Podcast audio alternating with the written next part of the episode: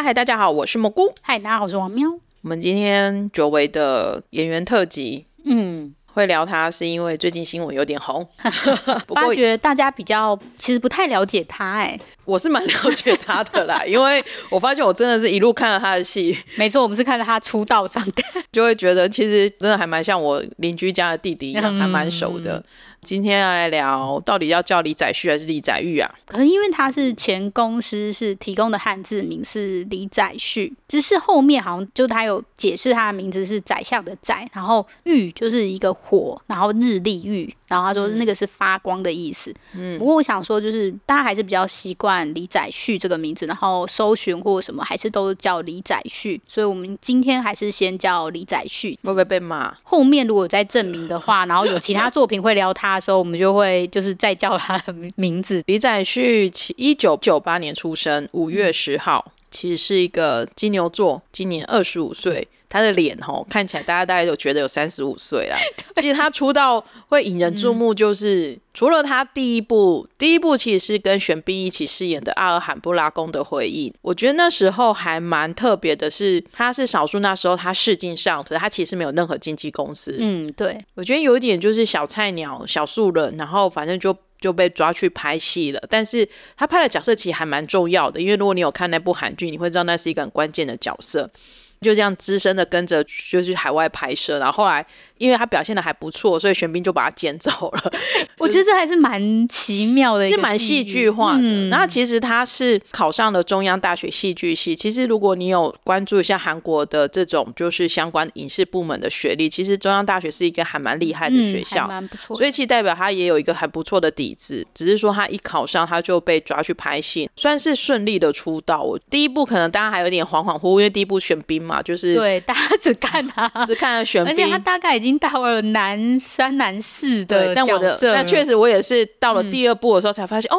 原来第一部的那个是他演的，哦，第二部就是我刚刚说的，就是大家绝对不相信他很年轻，二十二岁而已。嗯，他演的 Triple W 就是请输入检索词，到现在印象还是很深刻，还是朗朗上口，就是海带男 无精子症。没错，我今天出门前还稍微再看一下片段，因为真的很好笑。它是一个剧中剧，叫做就是在那个请输入检索词 Triple W 上面，然后那个那个剧中剧叫做岳母为什么这样？对。故事很有趣啊，就是他在短短的剧中剧里面，把那一种韩剧累积二十几年的那个家庭剧的各种经典的元素都放在里面了。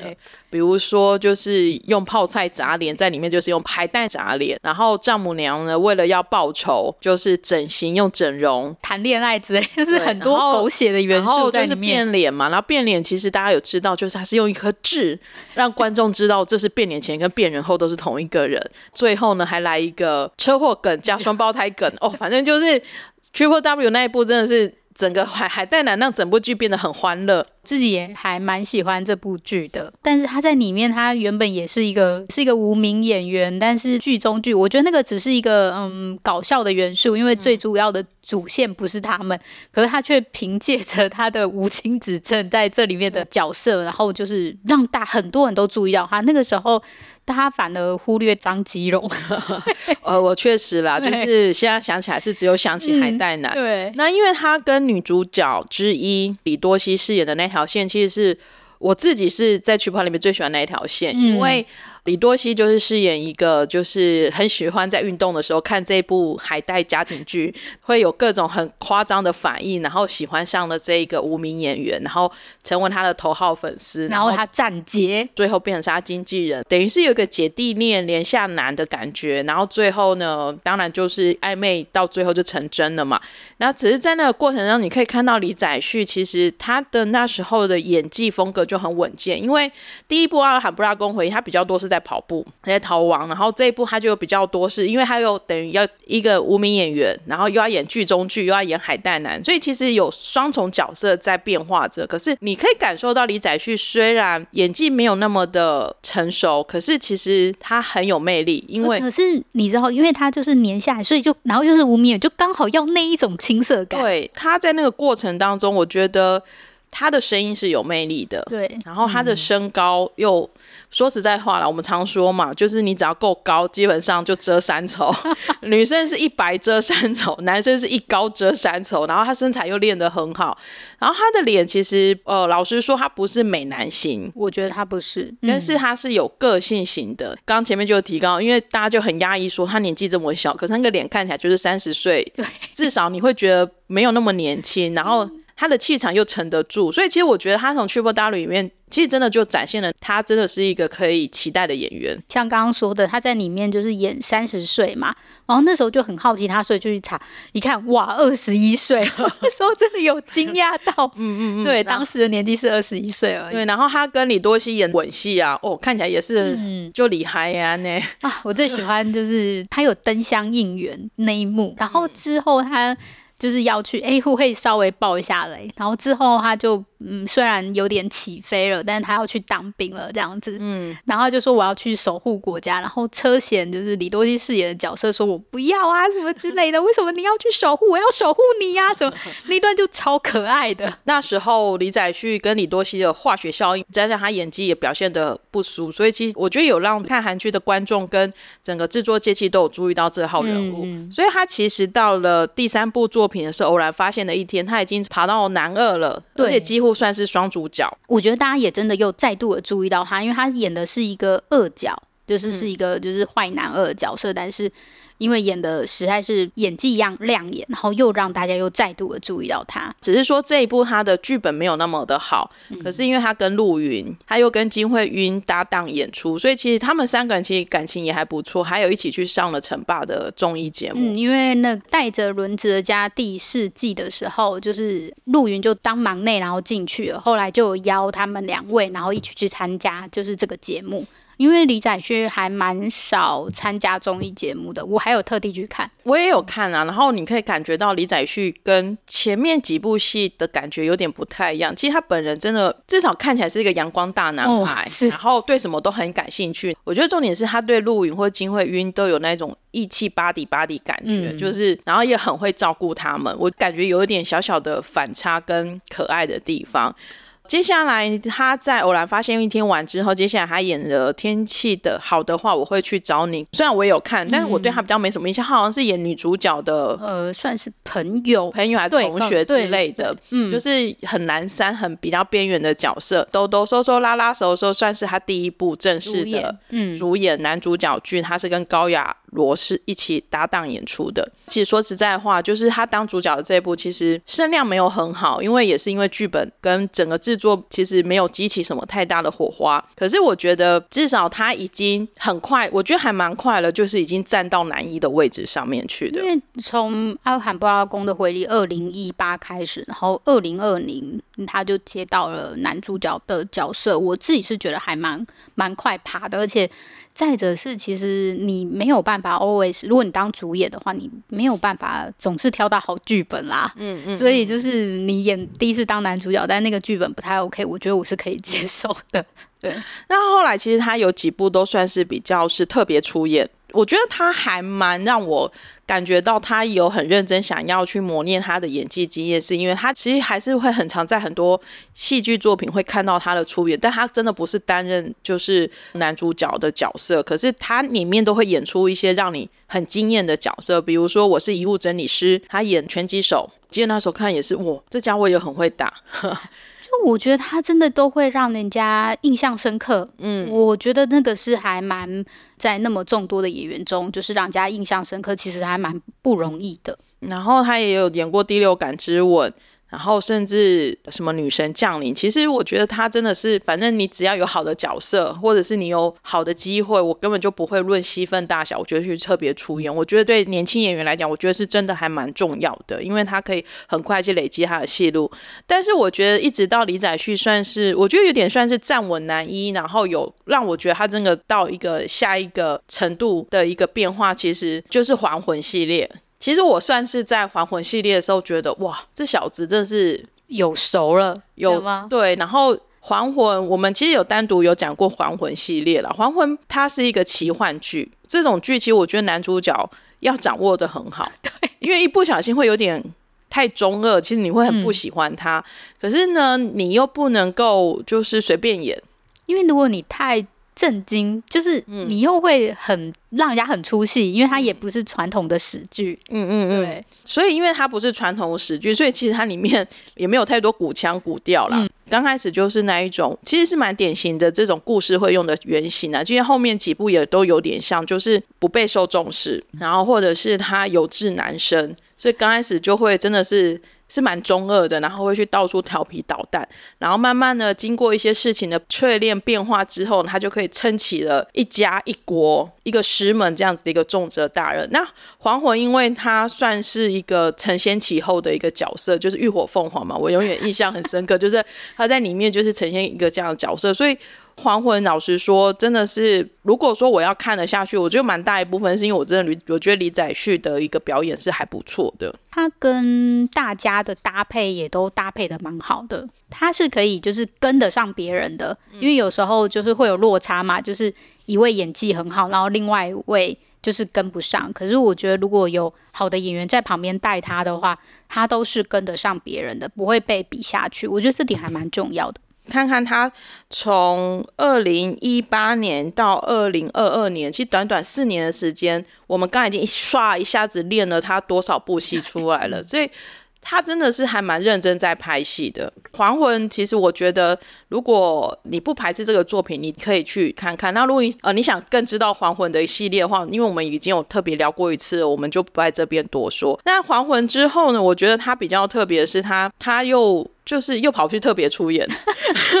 虽然在那时候不一定有同时多部剧在演，因为我不晓得他前后的时间的差异。嗯、可是不过因为死期将至本来就是综合了很多厉害的演员啊，只是说哇他在里面呢又挑战了一个一样虽然是坏坏的，但是也是很有正义感的人。我觉得他真的好，真的很适合刚好演那一种就是不会被定型。他因为他不是长得正气凛然型的，嗯、所以他也难一。不是男一的长相，所以他不用被固定到说他要一定要演一个好人，或者是要演一个很底层的人。其实看的时期将至之后，包含我们等一下要讲的最新的这一部《创位》，其实你可以看得出来，他就是正邪。都可以饰演的人，嗯嗯、他可以就是邪恶坏人，你也会觉得哇，真的是有够坏。可是他演一个正气凛然的人，你也会觉得嗯，他也很会演。我觉得是一个还蛮特别的一个一个特色，因为其实我们一路看上来，通常有的年轻演员适合演坏人啊，有的年轻演员就是只能适合演坏人，有的年轻演员就适合演那一种比较梦幻型的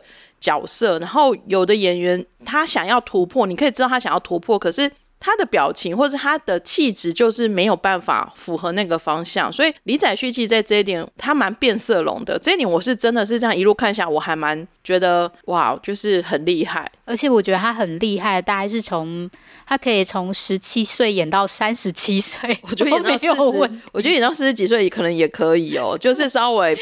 再低沉一点，然后或者是再化妆老一点的话，对啊，因为我们刚刚讲了这么多部，真的他就是各种，他演过上班族，对，演过高中生，演过宅男，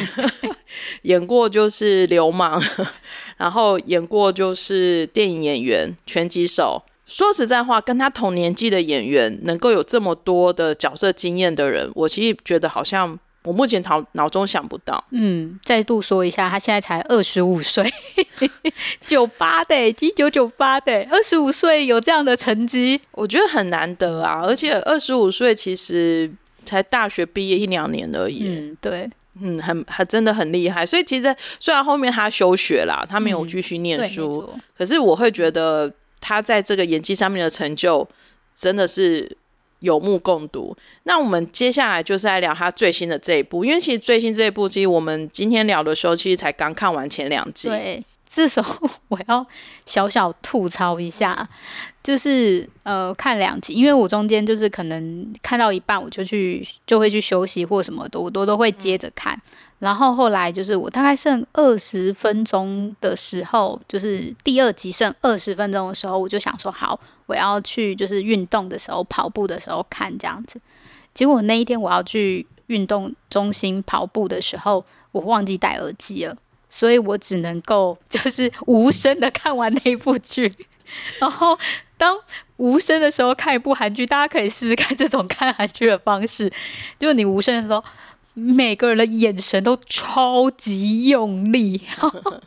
然后那个时候年代大概是二零一三年，就是每个人眼神用力。我想说，大家现在是在用二零一三年的演技在诠释二零一三年代发生的事情吗？我想说，嗯，太用力了吧？就是希望如果大家之后，就是我不知道是因为创卫风格是一个复仇剧，所以大家就是一定要露出耍狠的表情的话。就是不知道是什么原因，但是我觉得大家的眼神啊、演技啊什么，我觉得都有点 over，可能是因为我没有开声音的关系。创卫其实他是讲了一个跟财阀家族权力斗争的故事有关，最近的戏都很喜欢做这种财阀家族权力斗争。他是一个出生于一个底层家庭的。的人，他饰演的是一个韩泰悟，那他父亲是杀人犯，然后他母亲就是呃为了躲避，他们为了躲避父亲，所以他跟他父亲也很快就分开了，算是在高中的时候就一个人长大。那他头脑很厉害，所以他算是全国拿下全国一 pass 一 percent 的一个好成绩的人，在。逃离原生家庭的过程，他遇到了就是强人下李俊荣饰演的，他是呃男二，我觉得算不算男二？我觉得他们算是双男主角。嗯，那李俊荣饰演这个强人下，他是一个财阀的私生子。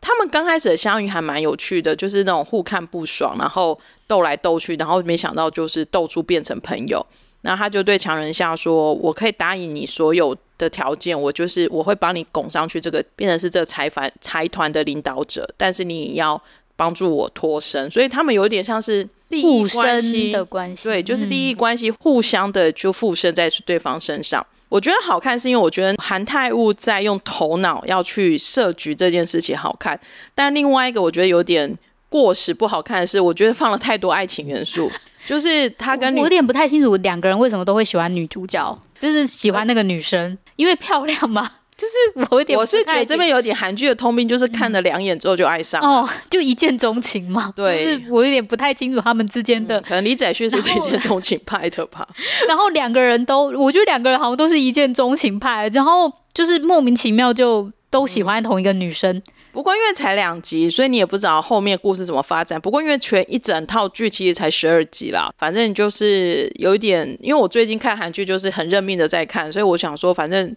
如果不会太夸张，就会一直把它看下去。然后因为这财团的斗争，其实你会好奇韩泰悟他会使出什么样的手段，嗯，可以爬上去，可以爬上去。女主角因为也是底层家庭出身的，所以其实。三个人有一点像是利益结盟，女生也看起来很纠结啦。那因为我我是觉得那个纠结真的太纠结，而且大学纠结这件事情干什么好？没有，我觉得就是因为年纪轻才会纠结，长大以后就看开了。哦、好、哦，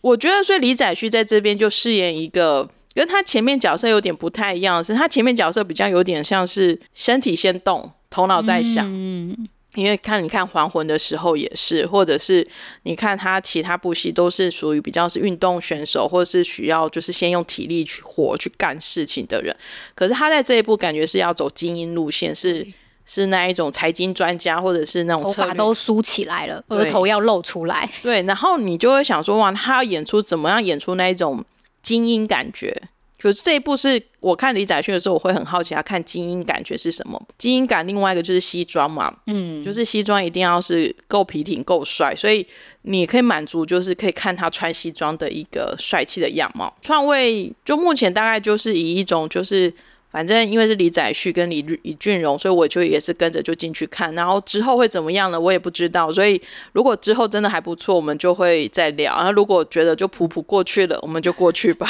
觉得就是他能够挑蛮多种戏路的，所以就算这一。不普普，下一步我还是会继续收看了。其实他已经有确认要拍新的戏了，嗯、叫做《吞金》。嗯，老实说，我觉得他的资源是丰富的，因为其实他后来几部戏他都有上到国际的平台上面去，然后是还蛮强的。然后《吞金》他也看起来是一个作品改编的，那他要跟曹板曹宝儿他一起饰演的。我觉得。也蛮不错的。看这个故事跟就是演员的阵容，那《吞金》看起来是一个古装剧啦，所以我真的觉得哇，这小伙好强哦！他就是一,一下子古今，然后年轻到老，都是一直穿越在演呢。对啊，然后他每一个角色都可以看出变化，因为其实我们很怕演员被定型，然后也很怕就是演员。会贪图舒服、舒适，或者是贪图市场，他就一一直固定的在演同一种套路，或者是只在某一种领域里面打拼。所以李宰旭对我来说，我觉得他算是一个年轻演员这一届来讲，我觉得他真的是。就是如果他不要走坏的方向，他不要走误入歧途，他好好的去经营，我真的觉得十年、二十年后的他是一个还蛮厉害的存在。嗯，我也这么觉得。他就是从他的声音啊，然后他的演技啊，都是让人家会有印象深刻，而且会想要继续看下去。我自己还蛮喜欢他的。他的 MBTI 是 ESFP，本身也是一个还蛮外向的一个孩子。然后他去年其实有来台湾开过见面会，嗯，那时候原本有点想去，后来票其实好像卖光光了。因为我觉得他确实有累积出一群始终的戏粉，其实一直觉得演员的第一次 fan meeting 是很重要的。谢谢他给了台湾，对，因为我会觉得他会有一种新鲜感。嗯啊，嗯，然后就是什么都不知道，然后他就会表现得很可爱啊，或者是很轻松啊。我我自己是觉得，如果大家有机会以后要看这种演员见面 fan meeting 哦，第一次，如果你真的很喜欢，第一次千万不要错过。我自己会觉得第一次，因为之前有看过一些第二次、第三次，你就会觉得哦，还是第一次的那一种。大家的那种，他就是对，就是那种激动，就是他看到你的时候，眼神那个眼神会闪闪发亮，他会觉得好多人来哦，没有想到我有那么多，因为演员其实不太跟呃这些偶像团体可能不太一样，他不会 always 跟这些嗯呃粉丝们见面，所以他看到的时候，他会觉得哇，原来我在演戏，努力演戏背后，我得到了这么多的粉丝，这种新鲜感，然后也会有一种就是哦，原来。他会很有荣幸的感觉，然后我们也会很开心，说有机会看到他。嗯、去年看完李宰旭的见面会一些分享，是觉得这小孩子也是一个很真诚的人。嗯嗯，李宰旭呢，我们其实就是有点算是分享一下我们看他的心得啦，因为其实还蛮难得，说真的是蛮难得有一个演员，他基本上作品可以说可能甚至到九成都看过。我觉得我自己列出来哇，其实我真的还蛮常看他的戏的。嗯嗯嗯，所以其实是一个。就是可以好好期待的一个演员，呃，我们今天就先跟大家浅浅的聊了李宰旭，聊到这里。那如果你也喜欢李宰旭的话呢，或者是虽然你不算是粉丝，算是路人粉，就是你也是反正有他的戏你都会看的话，也欢迎你可以到。蘑菇食堂 Instagram 上面跟我分享李宰旭的一些看戏的一个心得，嗯、对他哪一部戏最有印象啊？从哪一部戏认识他？嗯嗯嗯，然后也祝福他之后的作品呢收视率也是一样一路长虹啊。然后反正他演的作品，如果我们觉得还不错，我们其实当然都会在蘑菇食堂里面就是特别跟大家聊专辑。今天就跟大家分享到这里喽，谢谢大家，啊，拜拜。